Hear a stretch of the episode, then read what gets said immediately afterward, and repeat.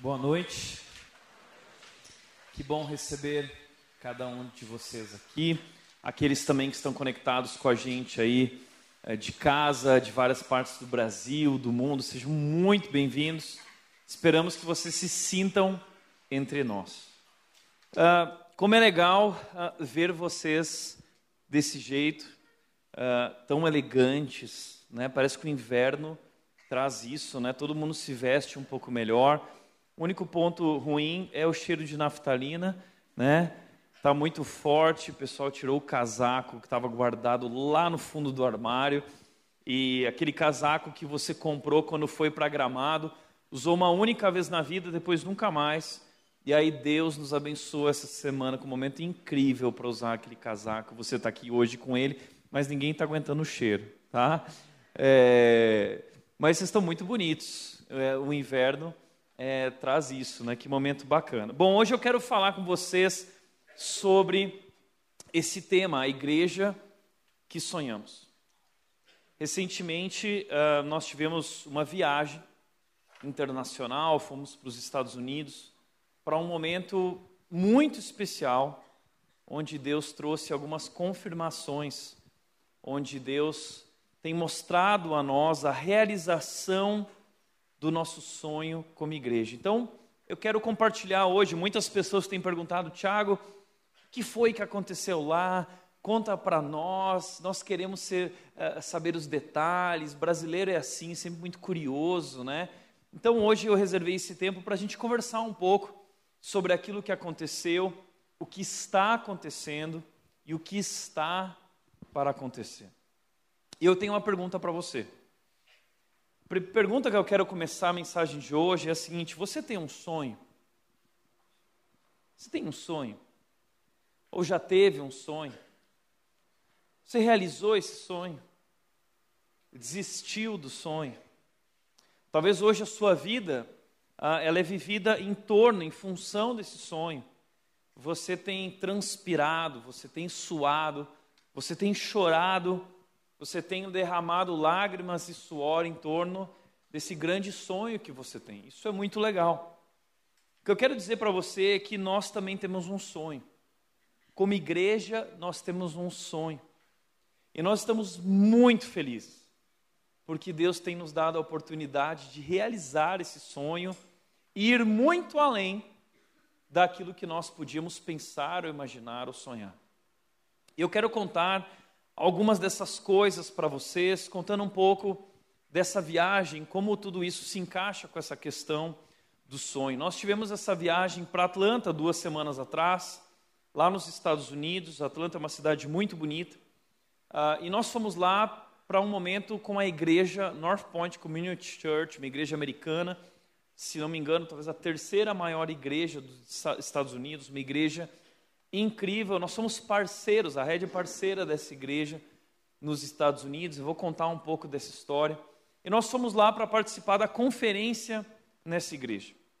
Mas o tempo na conferência foi um tempo de confirmação dos maiores sonhos que Deus colocou em nosso coração. E é interessante, essa foto para mim que nós tiramos lá em Atlanta, ela é cheia de significado. Essa foto simples dessa trupe, essa galerinha aqui, uh, que reuniu aqui uh, alguns pastores da nossa igreja, líderes da nossa igreja. E nós tínhamos dois convidados ali, que eram o Baruch e o Jonathan Nemer, que foram para alegrar também um pouco ali a nossa viagem. Eu convidei eles para participar desse momento junto com a gente.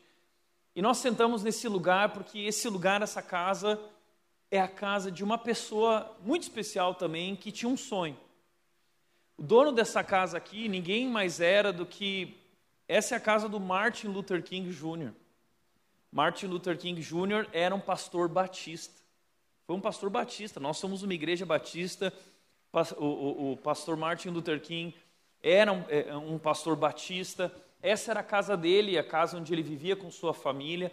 E poucos metros dali na esquina está a igreja dele, a igreja onde ele pregava e onde ele liderou boa parte do movimento em, uh, em prol dos direitos civis uh, de todo cidadão americano, e ele tinha o grande sonho uh, de combater o racismo. E você conhece a história dele, Martin Luther King, por causa desse sonho, Ele morreu, ele foi assassinado em 1968, porque ele deu a vida por isso. Ele tem um discurso muito famoso chamado I Have a Dream, onde ele diz o seguinte: Eu tenho um sonho que um dia essa nação se levantará e viverá o verdadeiro significado de sua crença. Nós celebraremos estas verdades e elas serão claras para todos, que os homens são criados iguais. E ele continua dizendo nesse discurso: Eu tenho um sonho que minhas quatro pequenas crianças vão um dia viver em uma nação onde elas não serão julgadas pela cor da pele, mas pelo conteúdo de seu caráter. Eu tenho um sonho hoje. Esse era o sonho dele e ele deu a vida por esse sonho. E foi muito especial para nós estar ali, porque nós fomos inspirados. Isso parece que nos ajudou a, a, a ter uma visão ainda maior do que Deus está fazendo em nossas vidas, em nossa igreja. Ali na, nessa região da casa do Martin Luther King, existe uma chama. É uma chama que nunca se apaga. Você pode ir lá em qualquer momento, a chama, é, ela se chama chama que nunca se apaga. Porque é a chama do sonho. Porque o sonho permanece vivo, esse sonho que nasceu no coração do Martin Luther King Jr. E quando eu estava ali diante daquela chama, eu fiquei muito emocionado, lembrando da chama que Deus acendeu no meu coração um dia, o sonho que Ele colocou na minha vida.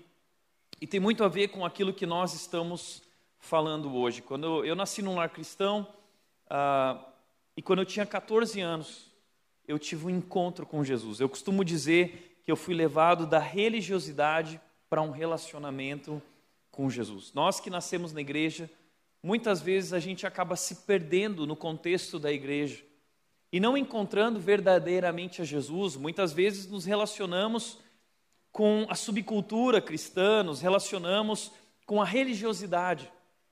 E eu costumo dizer que fui levado naquela noite, quando eu estava sentado no piano, eu tive um encontro com Jesus, eu senti como que Jesus colocando sua mão no meu ombro e dizendo: Tiago, eu te amo, eu tenho um plano para a sua vida. E naquele momento meu coração foi incendiado por Jesus.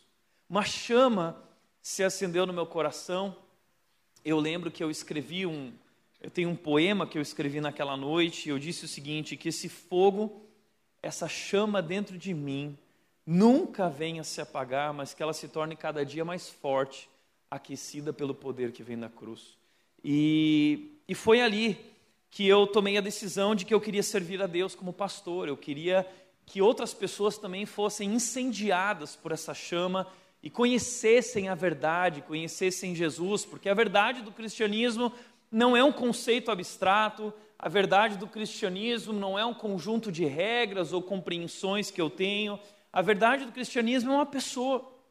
E nós nos tornamos cristãos quando nós conhecemos e nos rendemos a essa pessoa. E ali se tornou o sonho da minha vida levar as pessoas a um relacionamento com Jesus. E meu maior desejo era levar meus amigos não cristãos. Eu sempre fui da turma do fundo. Uh, e a turma do fundo, levar a turma do fundo para a igreja é muito difícil. Né? E eu tinha muitos amigos da pá virada, eu queria levar meus amigos para a igreja, e ali eu vivi uma grande frustração, porque quando eu levei meus amigos para a igreja naquela expectativa, e aí gostaram? Eles falaram, Tiago, nós odiamos. A gente odiou, nunca mais nos convide para vir na sua igreja. É, nós gostamos muito de você, mas que experiência ruim. Então, eles não tinham entendido, eles, a linguagem, a, a, a, era tudo tão distante deles. E aquilo me incomodou profundamente. Eu comecei um trabalho durante a semana com os meus amigos lá no Rio Grande do Sul. Ah, e, e à medida que aquele trabalho foi crescendo, um dia um dos meus amigos virou para mim e disse o seguinte: Tiago, já que você vai ser pastor, o dia que você começar uma igreja, nós vamos frequentar a sua igreja. E ali surgiu esse sonho.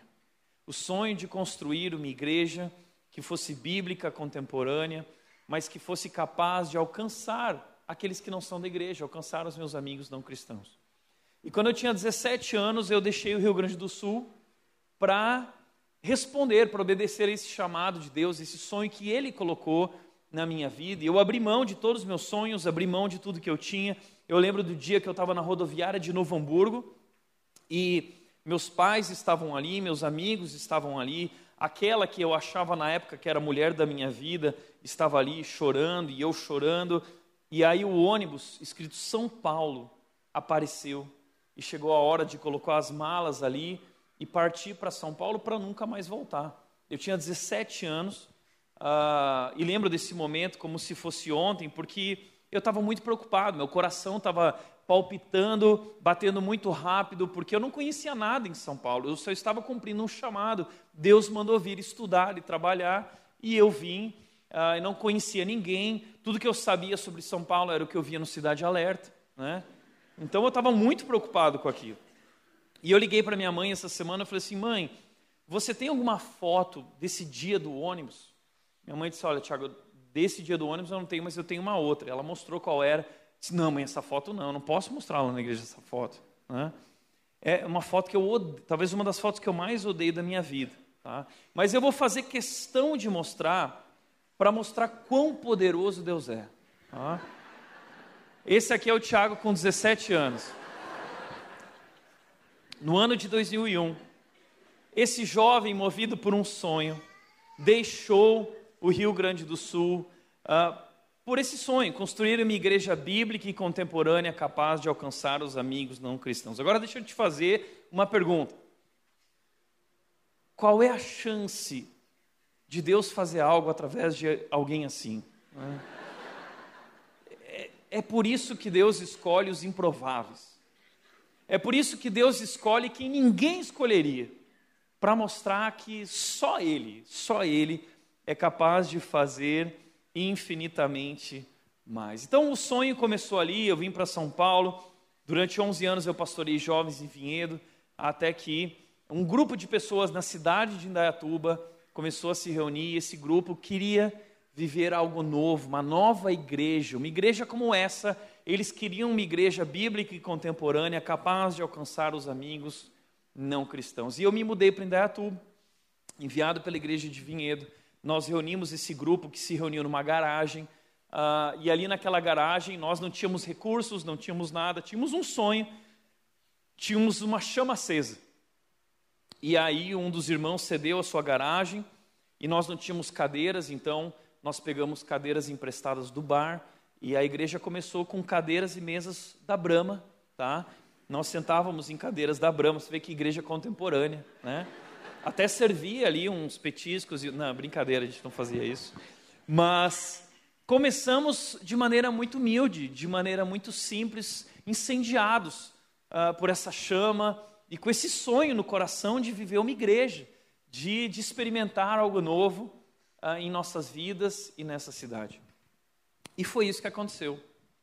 Nós, nesse ano de 2022, estamos completando 10 anos como igreja e nós não podíamos imaginar ah, tudo isso que Deus fez e está fazendo aqui na nossa igreja. Como é especial hoje olhar para tudo que Deus fez, perceber quantas pessoas foram alcançadas, quantas pessoas conheceram Jesus, e tudo que Deus está fazendo, o grande impacto de tudo que Deus está fazendo. E, e, e nessa viagem, nós tivemos algumas confirmações do que Deus fez, está fazendo e está por fazer, e eu quero compartilhar algumas dessas coisas. Mas para que você possa entender, foi no ano de. Uh, essa igreja, né, que nós começamos no ano de 2012, essa igreja que se chama Igreja Red. Mas foi no ano de 2015 que pastor Josué Campanhão, dos meus mentores, ele chegou para mim e disse o seguinte: Tiago, eu queria muito que você conhecesse um pastor nos Estados Unidos, ele se chama pastor Andy Stanley, ele é pastor da igreja North Point Community Church, uh, é uma grande igreja nos Estados Unidos, só para vocês terem ideia, essa é igreja do pastor Andy Stanley, é uma igreja que tem mais ou menos 100 mil frequentadores semanais, uma igreja gigante, eles têm dez igrejas espalhadas por Atlanta. São igrejas que têm uma missão. A missão dessa igreja é alcançar aqueles que não são da igreja. O pastor Andy Stanley tem uma história muito parecida com a minha, cresceu num lar cristão, uh, e ele foi movido pelo sonho de construir uma igreja que fosse capaz de alcançar os amigos não cristãos. E Deus abençoou. Essa igreja hoje tem em torno de 24 anos. E foi no ano de 2015 que o pastor Josué Campanhã, então, armou, preparou o terreno para que eu fosse até Atlanta, essa é a igreja North Point, uma delas, E no ano de 2015, então, eu tive uma reunião com um dos pastores da North Point. E lá eu preparei, eu estava muito nervoso, e naquela época a rede tinha em torno de 250 pessoas, mas eu estava incendiado por aquela chama, e empolgado, e eu preparei um PowerPoint bem meia-boca, é, e com meu inglês meia-boca, eu comecei a apresentar o sonho da rede, o que Deus estava fazendo. E naquele momento, aqueles homens olharam e falaram assim: Uau, Tiago, como nós podemos te ajudar? Eu disse: Olha, eu quero aprender com vocês, nós queremos aprender com vocês. E desde lá, então, há sete anos atrás, nós começamos um relacionamento. Um relacionamento de aprendizado, de trocas, de experiências. E esse relacionamento foi amadurecendo até que, uh, nessa viagem, Deus trouxesse muitas confirmações e novos passos nesse relacionamento. Interessante que nesses sete anos a gente foi viajando para lá e a ideia é, é, é, levar o maior número possível de pessoas. Se você quiser na próxima também, você pode ir junto com a gente, conhecer essa igreja, viver essa grande experiência. E nós fomos participar lá da conferência Drive, que é uma conferência que eles fazem para pastores e líderes do mundo inteiro. Então tinha gente da África, gente da Europa, gente da Coreia, do Japão, gente da Austrália, gente de todos os cantos do mundo, inclusive da América Latina. Nós eh, havia lá em torno de 1.400, 1.500 pastores na primeira conferência só dos parceiros, mais 2 mil pastores da conferência para aqueles que estavam conhecendo a igreja. nós fomos lá e foi um momento muito especial uh, em que Deus fez grandes coisas, porque dessa vez a nossa ida para lá foi muito diferente. Antes de nós irmos para North Point, para esse tempo lá, é, o pessoal da North Point veio para cá. No mês de abril, nós recebemos duas pessoas da North Point, dois pastores, é, um americano e um mexicano, que vieram para cá porque eles queriam conhecer aquilo que Deus estava fazendo entre nós. Eles têm ouvido falar, eles estão muito empolgados, e eles falaram: não, nós queremos ver com os nossos próprios olhos. E eles vieram participar do Red Experience, que nós recebemos aqui 450 pastores em abril, e eles ficaram para o domingo e passaram um tempo com a nossa equipe. E no domingo, né, estava como sempre, pela manhã lotado, até os corredores, o pessoal debaixo do sol, e aquela empolgação, o pessoal cantando muito alto.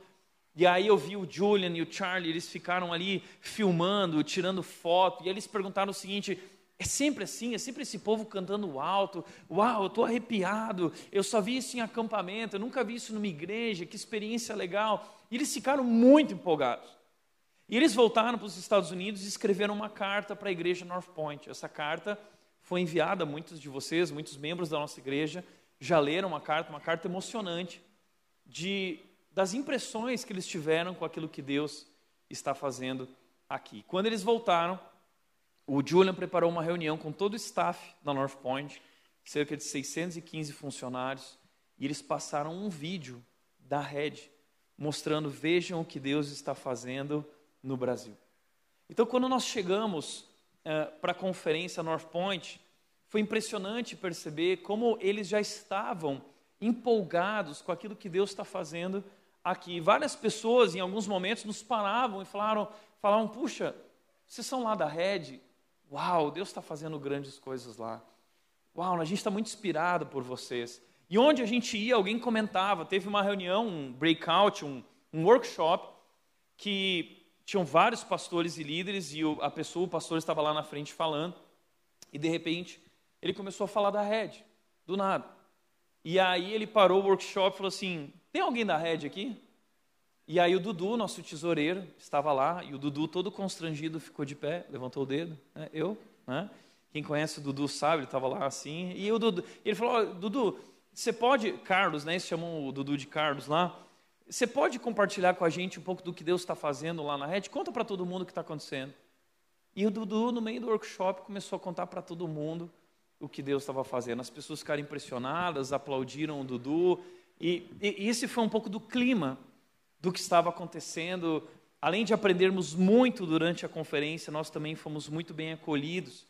E a igreja North Point está muito contente com o que Deus está fazendo aqui. E se há sete anos eu estava lá para uma reunião para apresentar algo, dessa vez eles nos chamaram para reuniões muito importantes. E eles me chamaram para participar de algumas reuniões no escritório, nos escritórios da North Point, onde ficam os pastores principais, os pastores fundadores, e ali tivemos algumas reuniões uh, que vão ficar marcadas para sempre na minha vida. A primeira reunião foi com os pastores da América Latina, pastores da Venezuela, da Colômbia, do México, e eles colocaram um vídeo na televisão do escritório e começaram a mostrar a rede, começaram a falar sobre o que Deus está fazendo aqui e pastor da Venezuela, do México, todo mundo dizendo: Tiago, nós queremos ir até Indaiatuba, nós queremos aprender com vocês, nós queremos caminhar junto com vocês. A gente está muito feliz com o que Deus está fazendo aí. E foi uma reunião super especial, uh, planejando os próximos passos da igreja brasileira com relação à igreja no Brasil e América Latina. Muitas coisas que a North Point tem colocado como desafio para nós como igreja, grandes desafios para a igreja brasileira. E eles marcaram uma outra reunião, que foi uma reunião com cinco pastores de cinco continentes diferentes: pastor do Reino Unido, um pastor da Austrália, pastor da África do Sul, pastores de lugares distantes do mundo. E eles marcaram uma reunião bem exclusiva e me chamaram para participar e nós sentamos ali. Uh, e é muito difícil para mim descrever com palavras aquilo que a gente viu, aquilo que a gente ouviu. Uma pessoa chegou para mim no começo da reunião e falou: Tiago, você tem ideia quem são essas pessoas? E ali estavam pessoas muito importantes. Três deles fundadores da igreja North Point Community Church, uma igreja extremamente influente no mundo inteiro. E eles fizeram várias perguntas, estavam conversando sobre aquilo que Deus está fazendo em suas igrejas, através de suas igrejas, no, nos seus continentes. Mas em determinado momento o assunto se voltou para a rede. E eles começaram a compartilhar o que Deus está fazendo na rede e no Brasil e como nós queremos fazer parte disso. Então eles deram a palavra a mim e eu comecei a compartilhar com eles aquilo que Deus está fazendo aqui entre nós. Os batismos, as conversões, nossos visitantes, o impacto da igreja para fora. Uh, e eles ficaram emocionados com tudo isso. A reunião, nós acabamos a reunião chorando. Todos os pastores estavam chorando, emocionados. E eu não tinha outra palavra. Eu disse para eles: Olha, eu não tenho outra palavra para descrever o que Deus está fazendo, senão de que é um avivamento. E isso foi, esse foi um tempo de confirmação de chamado.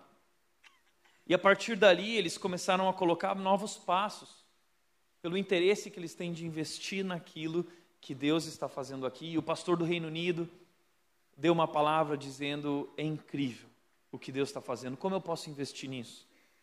O pastor da Austrália disse: Nós queremos aprender com vocês, nós queremos estar junto com vocês, nós queremos estar ali.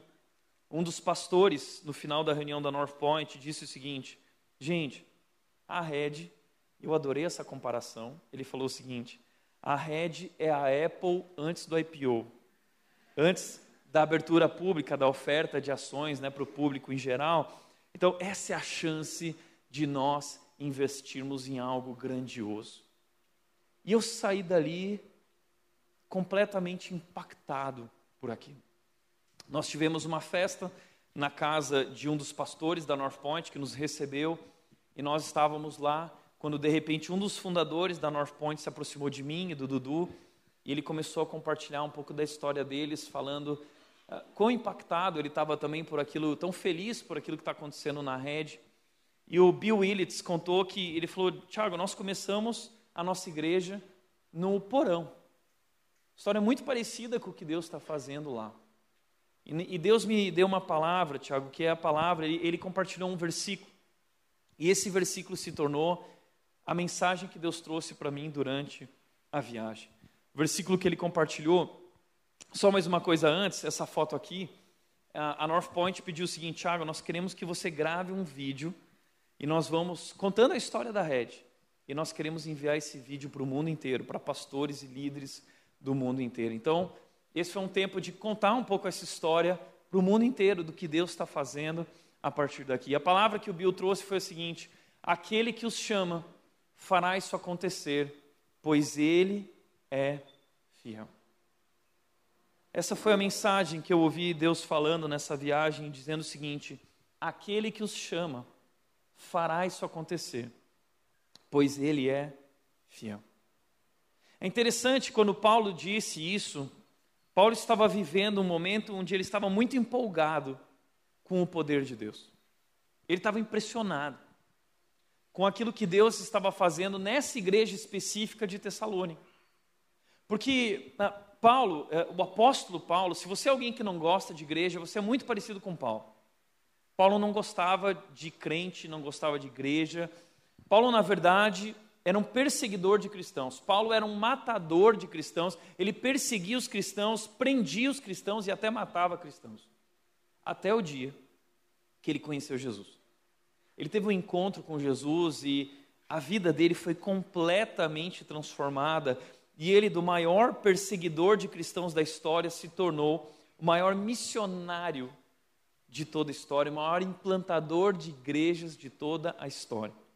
E o sonho de Paulo, a chama que se acendeu no coração dele, era a chama de espalhar o evangelho. E ele fez isso de maneira estratégica, implantando igrejas em regiões, em cidades estratégicas.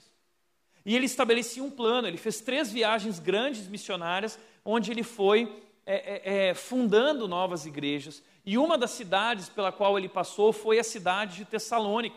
E quando ele chegou em Tessalônica, ele foi até a sinagoga judaica, ele começou a pregar o evangelho e várias pessoas começaram a se converter. Esse é o poder do evangelho. E um grupo se formou, um grupo que queria viver algo especial, queria ser igreja. Porém, também se formou um outro grupo de oposição. Porque muitas vezes, quando Deus está fazendo a sua obra, há oposição à obra. O inimigo não quer aquilo acontecendo, então se levantou uma perseguição contra aquele grupo. E, e, e, foi tão grande essa perseguição que Paulo e Silas, que estavam lá implantando aquela comunidade, tiveram que ir embora.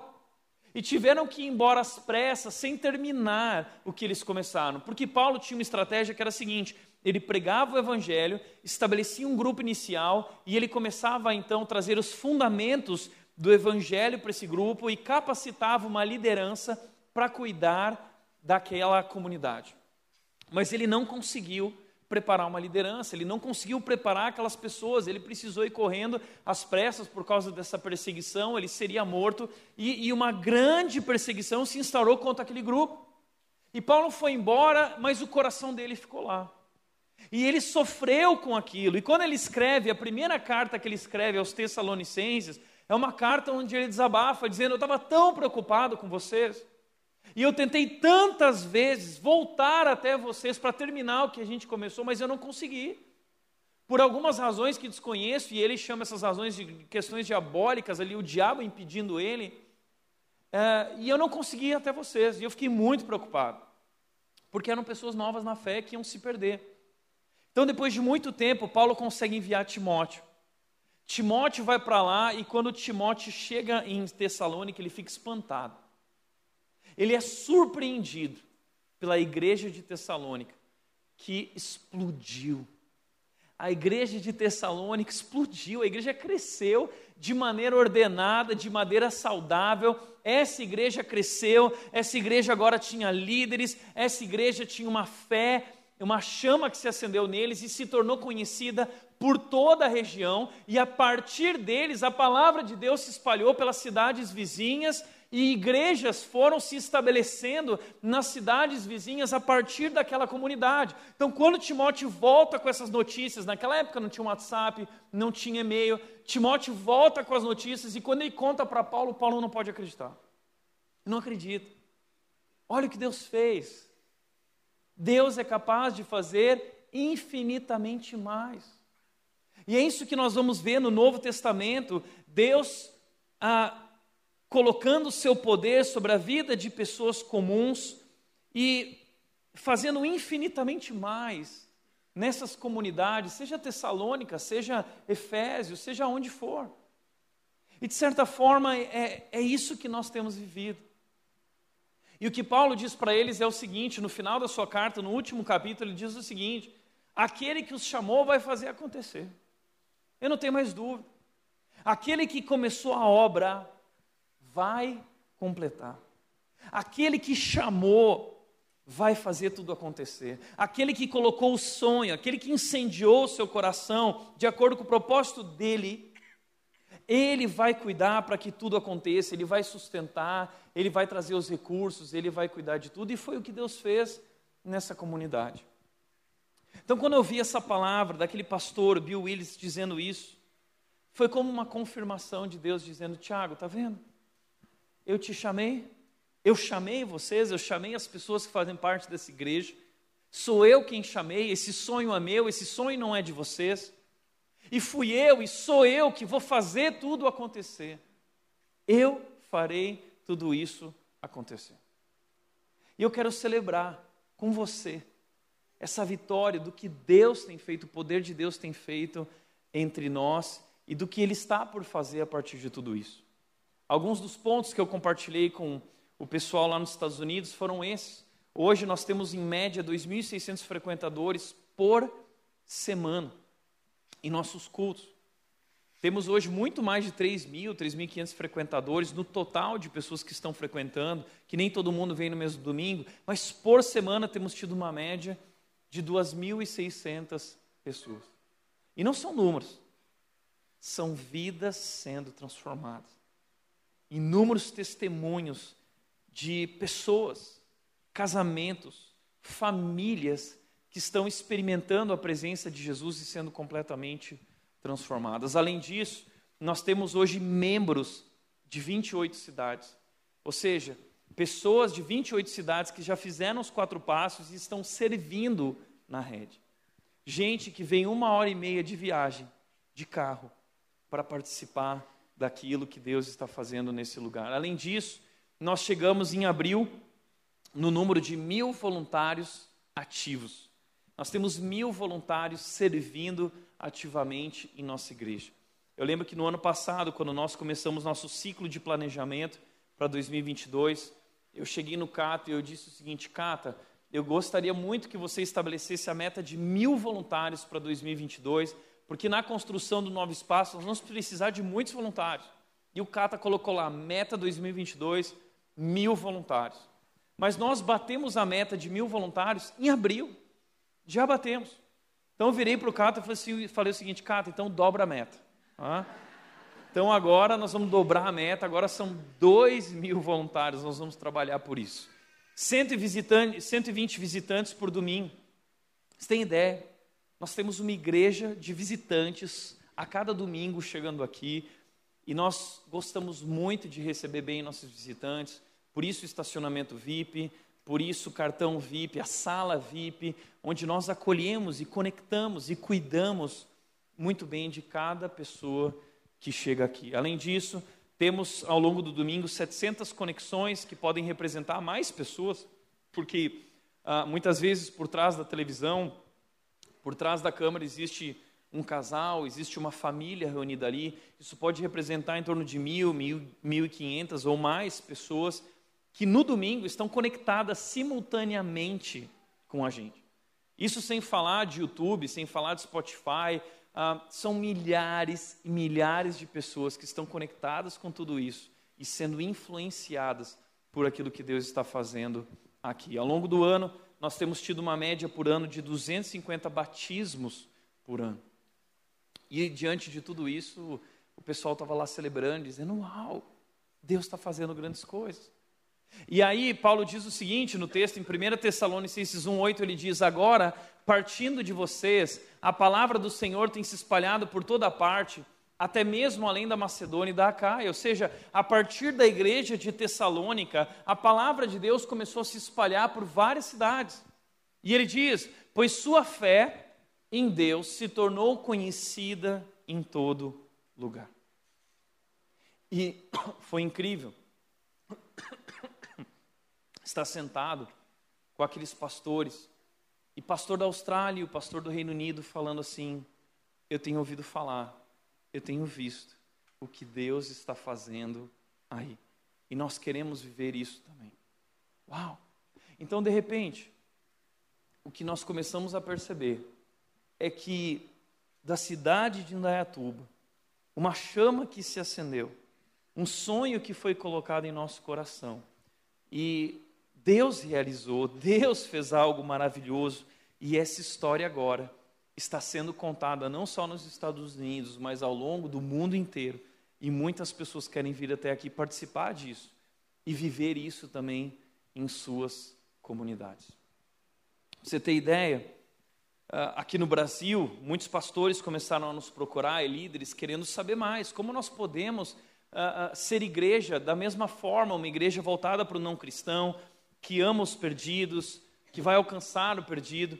E nós começamos a receber muitos pastores e líderes e não dávamos mais conta de cuidar de tantos pastores e líderes ou receber para um cafezinho. A gente decidiu criar o Red Experience, que é um, um dia que nós abrimos a igreja para outros pastores, para outros líderes, para que eles venham participar e possam eh, ser inspirados para servirem também a Deus. E nós criamos o Red Experience em abril desse ano. Nós abrimos 450 vagas e as 450 vagas acabaram em um dia. Abrimos as inscrições, as 450 vagas acabaram em um dia. E nós tivemos um encontro maravilhoso. A nossa expectativa, o nosso sonho é que para o ano que vem, com a construção do novo espaço, nós possamos fazer uma conferência para mil ou mil e quinhentos pastores de todo o Brasil. Você tem ideia do alcance, da influência que Deus tem nos dado? Só Deus pode fazer isso.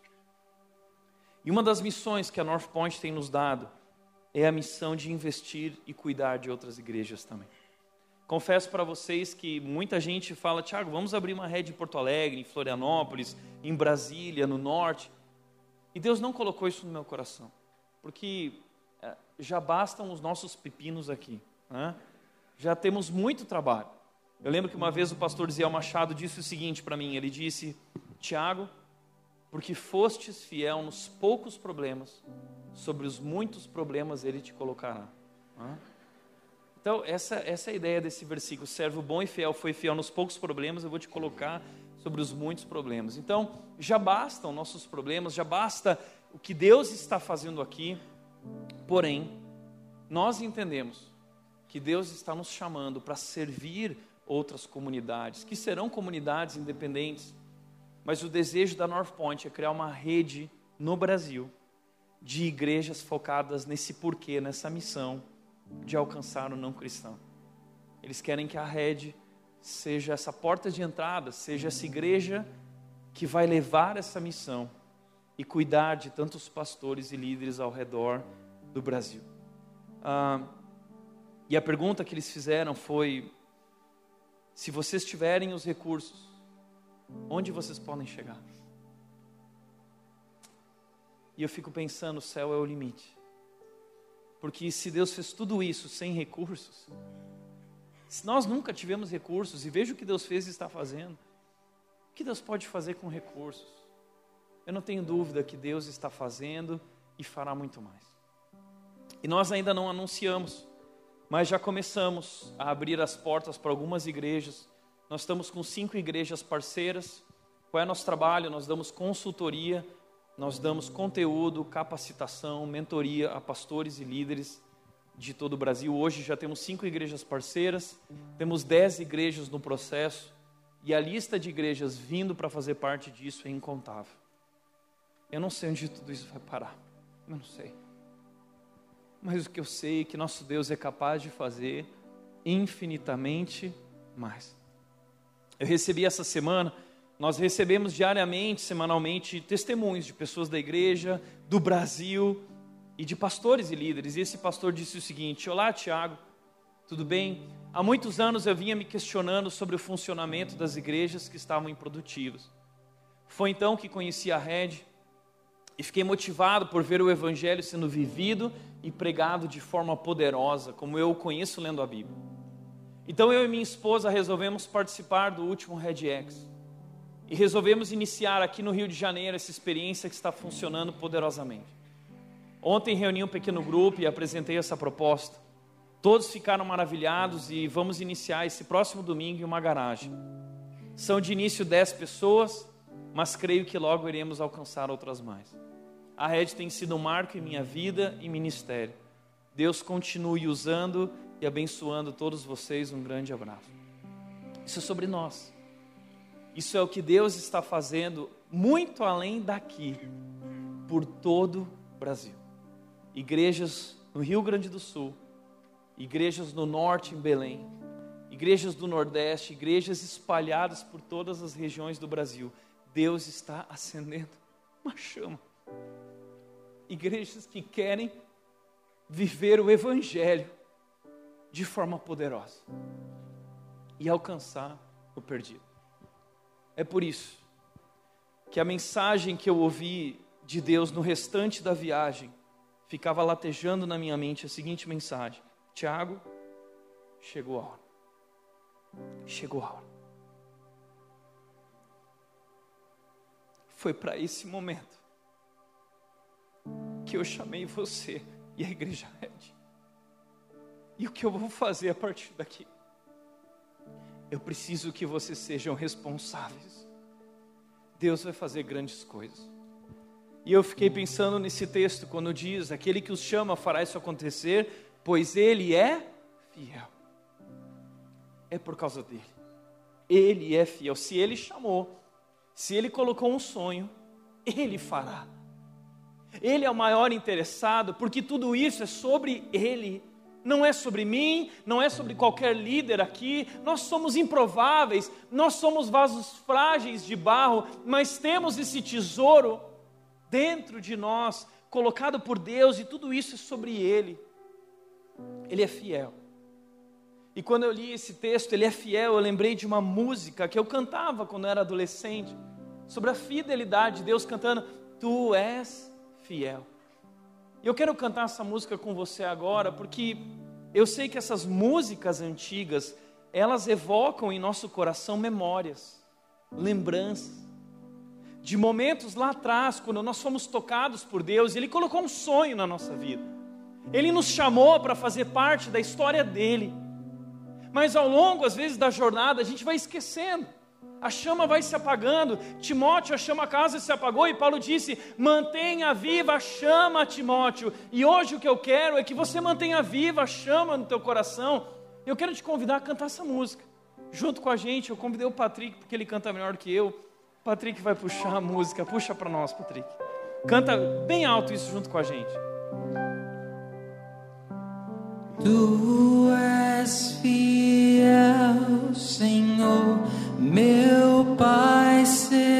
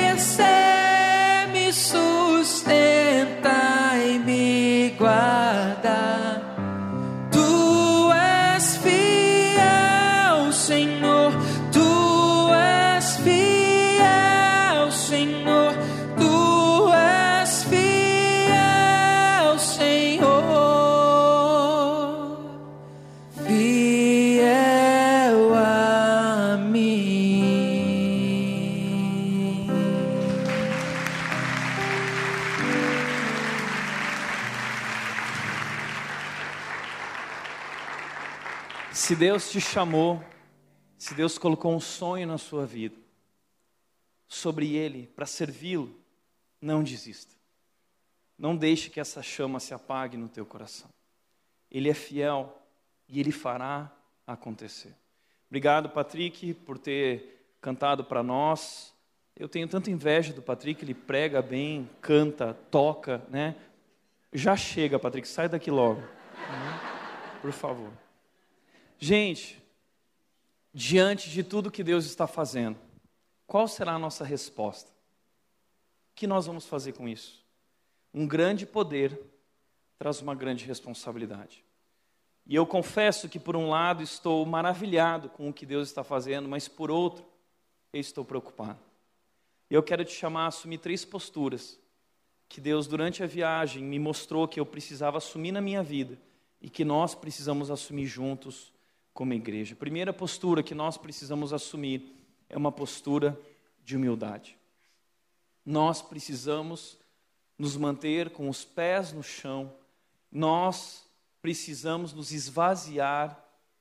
Eu gosto de dizer que se nós queremos chegar à estatura de Cristo, nós precisamos diminuir muito. A gente não tem que crescer, a gente tem que diminuir muito.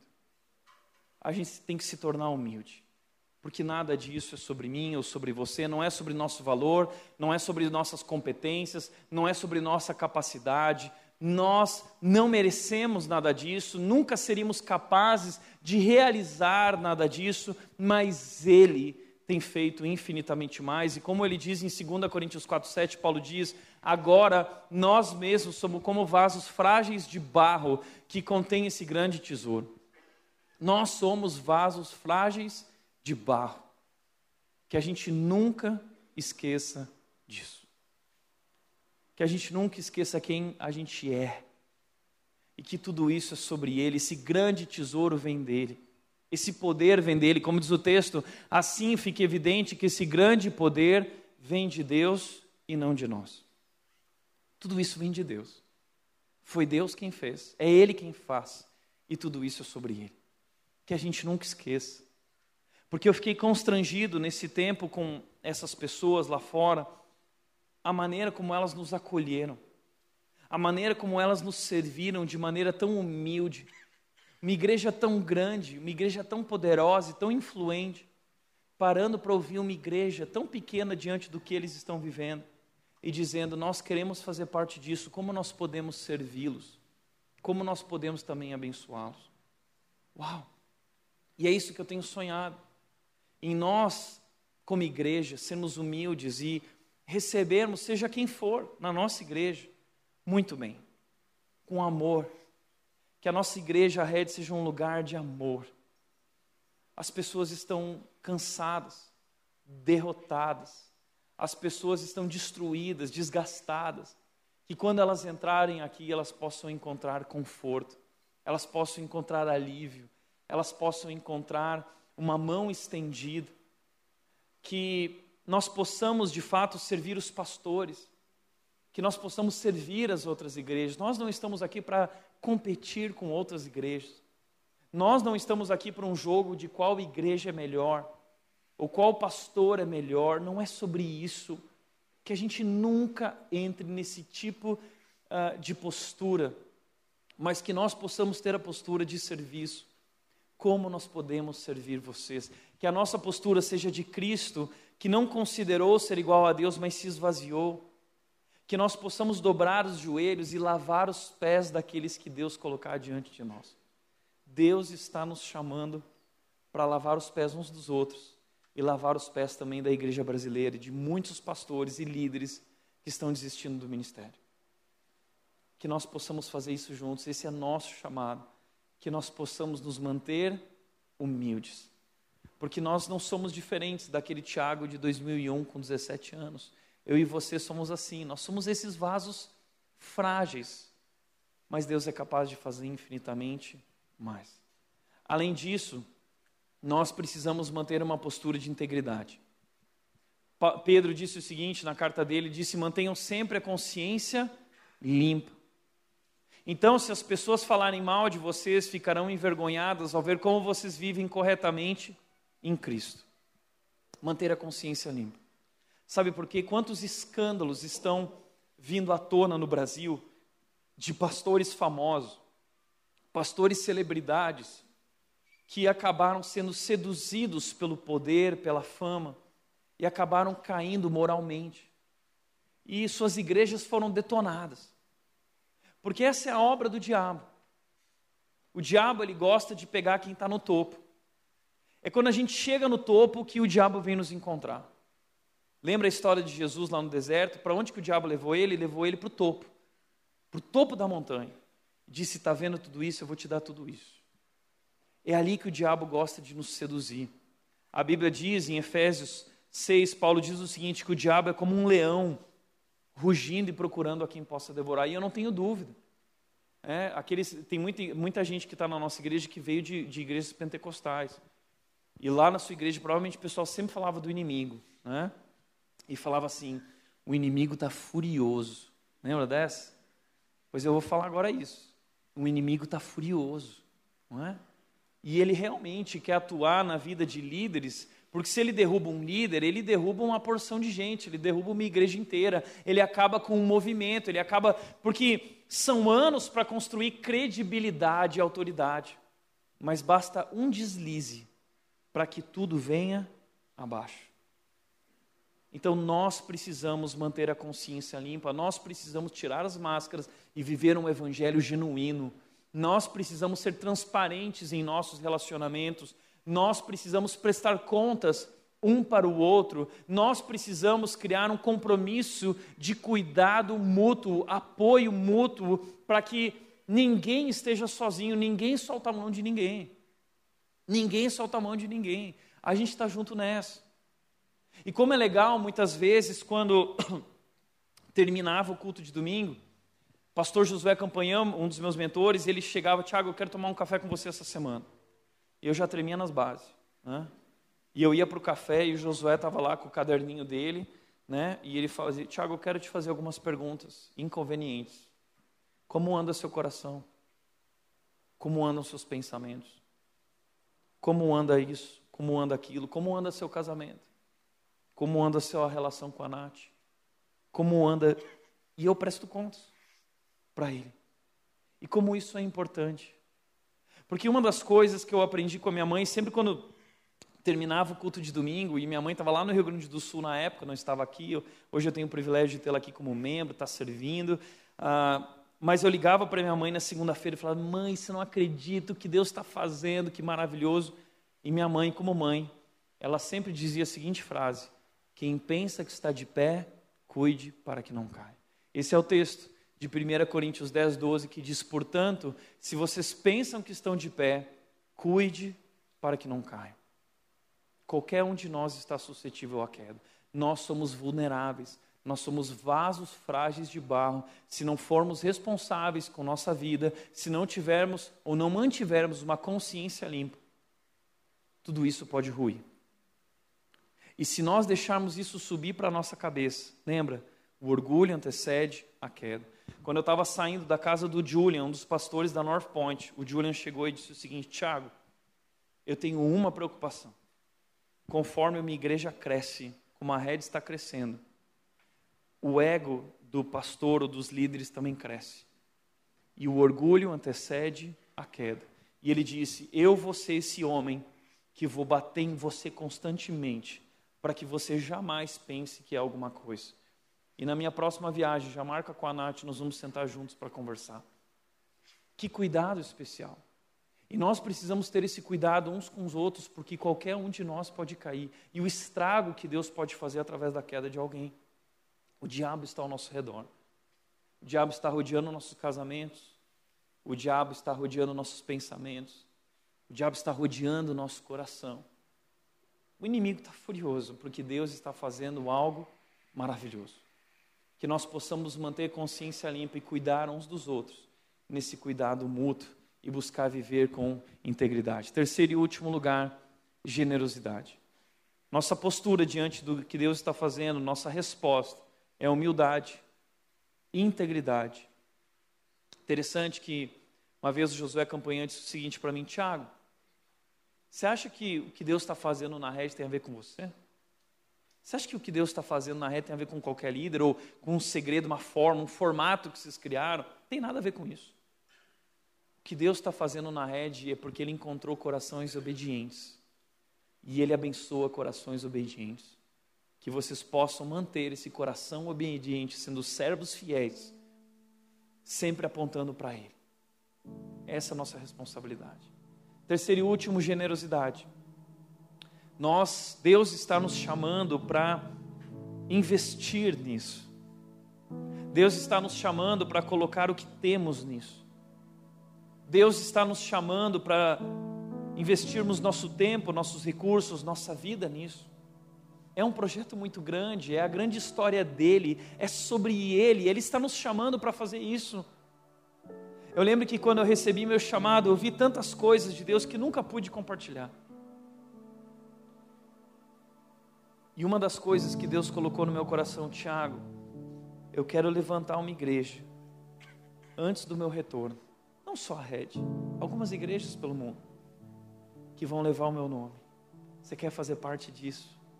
Eu creio que Jesus está voltando. Você sabe disso. Nós sentimos isso. Jesus está voltando e eu quero servi-lo antes do retorno do rei. Eu quero apontar para ele. E nós juntos vamos apontar para ele. Mas nós temos que investir nisso. Deus está fazendo grandes coisas e 2 Coríntios 9:7 diz: "Cada um deve decidir em seu coração quanto dá. Não contribuam com relutância ou por obrigação, pois Deus ama quem dá com alegria." Sabe que a rede não é dessas igrejas que fica pedindo dinheiro, nem dizendo quem dá mais, quem dá menos. Isso é uma enganação de muitas igrejas que estão manipulando pessoas pelo Brasil. Igrejas que ficam dizendo o dízimo, se você não der, Deus não vai te abençoar. E muitas vezes você dá por medo, ou você dá por barganha, porque você quer que Deus te dê algo em troca, e isso é absurdo. Essa é uma questão que nós decidimos em nosso coração. A gente nunca vai coagir ninguém a fazer nada aqui. Essa é uma decisão sua. Nós nunca tratamos dessa questão financeira aqui publicamente, sempre evitamos o máximo. Especialmente para aqueles que estão nos visitando, nós tratamos essa questão internamente. Que o assunto sobre isso está tão queimado na igreja brasileira. Aliás, semana que vem nós começamos uma nova série de mensagens. Minha mãe vai ficar brava comigo, porque ela disse: não prega essa série de mensagens. Mas a equipe pastoral da rede disse: tem que pregar essa série de mensagens. Então eu estou no fogo cruzado. Mano. A nova série da Red se chama Machucados pela Igreja. Vixe, já ouvi uns vixe aí. Eu não quero pregar, mas semana que vem estreia a nova série, não sei o que vai acontecer, tá bom? Machucados pela igreja. Mas na nossa igreja nós temos liberdade para isso. Eu quero te convidar, se você ama a Red, se você acredita na Red, invista na Red. Deus ama quem dá com alegria. Você decide em seu coração, não faça isso por medo ou por obrigação. Deus ama quem dá com alegria. E eu fico imaginando o que Deus pode fazer se nós nos unirmos e formos generosos. A pergunta que fizeram para mim naquela reunião entre os pastores foi o seguinte: Tiago, se você tivesse os recursos, se a rede tivesse os recursos, onde vocês poderiam chegar? Se Deus fez tudo isso sem nada, e quando nós contamos para os pastores tudo que Deus fez ao longo desse tempo sem recursos, não fica dúvida, é Deus. E eu tenho certeza que o mesmo Deus que nos trouxe até aqui, continuar nos, continuará nos conduzindo além daqui. Eu acredito que o céu é o limite, porque eu sei que chegou a hora. Eu não sei o que Deus vai fazer, mas eu estou me preparando. E eu quero te convidar para se preparar também. Nós temos três projetos que estão no forno, prestes a se realizar. Primeiro que eu quero compartilhar, eu estou muito feliz.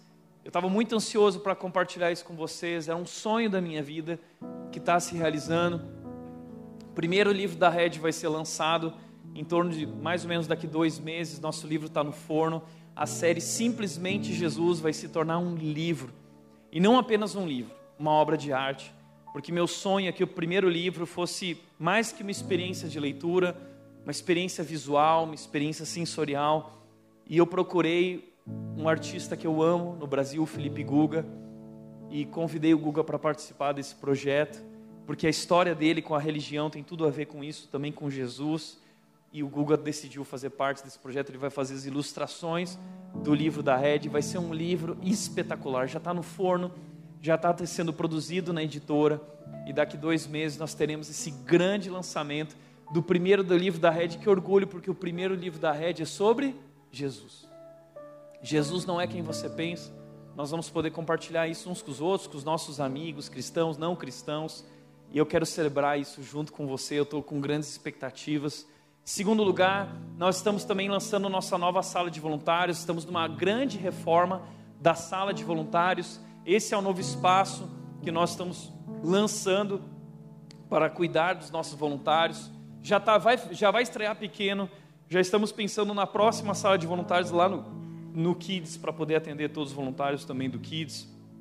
Isso é um pouco do que Deus está fazendo.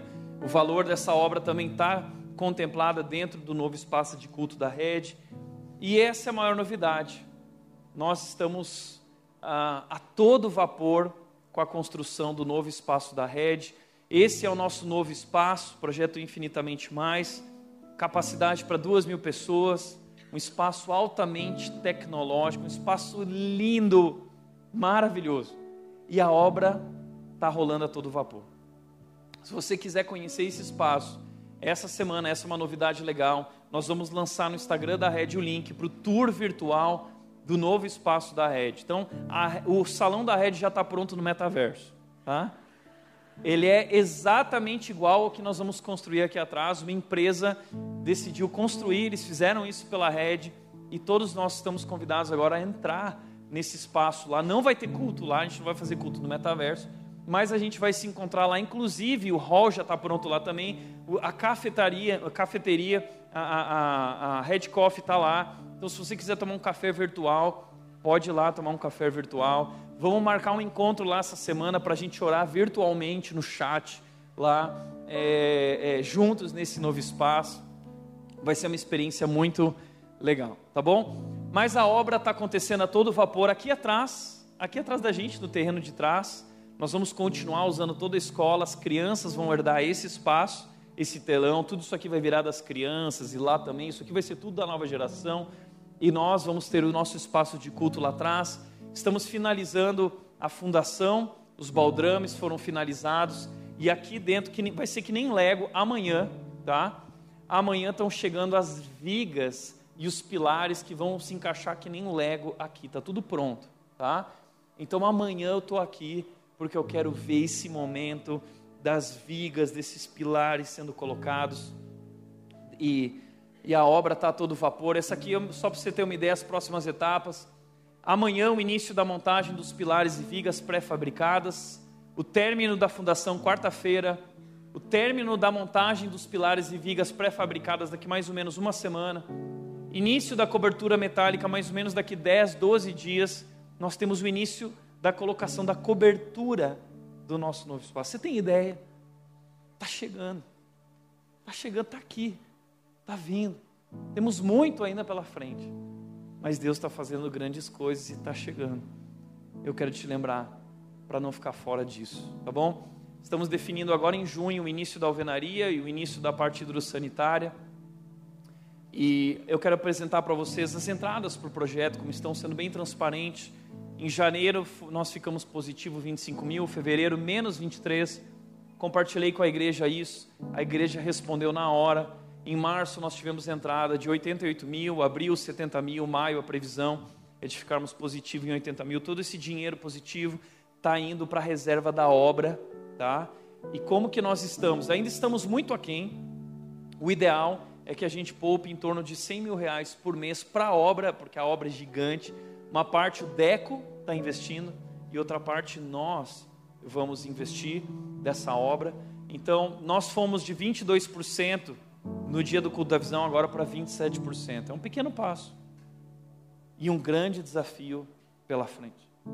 E talvez você olhe e diz assim, Tiago, mas como que a gente vai fazer? Ainda falta é, 73%. Como vai ser, Tiago? E a minha resposta é a palavra do Bill Willits, 1 Tessalonicenses 5, 24. Aquele que os chamou fará isso acontecer, pois Ele é fiel. Amém? para refletir e praticar, venha servir com a gente, fazer parte dessa grande história. É tudo sobre Jesus. Segundo, nosso papel diante de tão grandes bênçãos é sermos humildes e buscarmos integridade, corações obedientes e íntegros. Vamos atentar para as pequenas coisas na nossa vida, sendo servos fiéis. E terceiro, assuma o compromisso de contribuir financeiramente, invista nessa grande história. É tudo sobre Jesus. E sempre que alguém se batiza e declara Jesus Cristo é o Senhor, a história dessa pessoa é a sua história. Quando você faz parte disso, quando você investe nisso, Deus nos chamou para colocar tudo nisso. E eu te convido a fazer parte dessa grande obra de Deus, não só em Indaiatuba, mas a partir de Indaiatuba, para o Brasil e para o mundo. Amém? Feche teus olhos. Pai, eu quero te agradecer, Deus. Nós queremos te agradecer, nós somos gratos, como cantamos aqui hoje no começo, porque nós não merecemos, nós não somos capazes, nós nos sentimos constrangidos, Deus, diante de tudo que o Senhor está fazendo. Temos a plena convicção de que é o Senhor, é o teu poder, é a tua graça, bênção sem fim. Não podemos explicar, mas nós queremos viver por isso, Deus, queremos nos entregar, nós queremos nos render, nós queremos ser instrumentos nas tuas mãos, nós queremos que o Senhor continue fazendo tua obra em nós e através de nós, apesar de nós para a honra e glória do teu nome. Que o Senhor continue fazendo infinitamente mais. Nós dedicamos tudo a Ti, tudo para Ti, em nome de Jesus, em nome de Jesus. Amém. Que Deus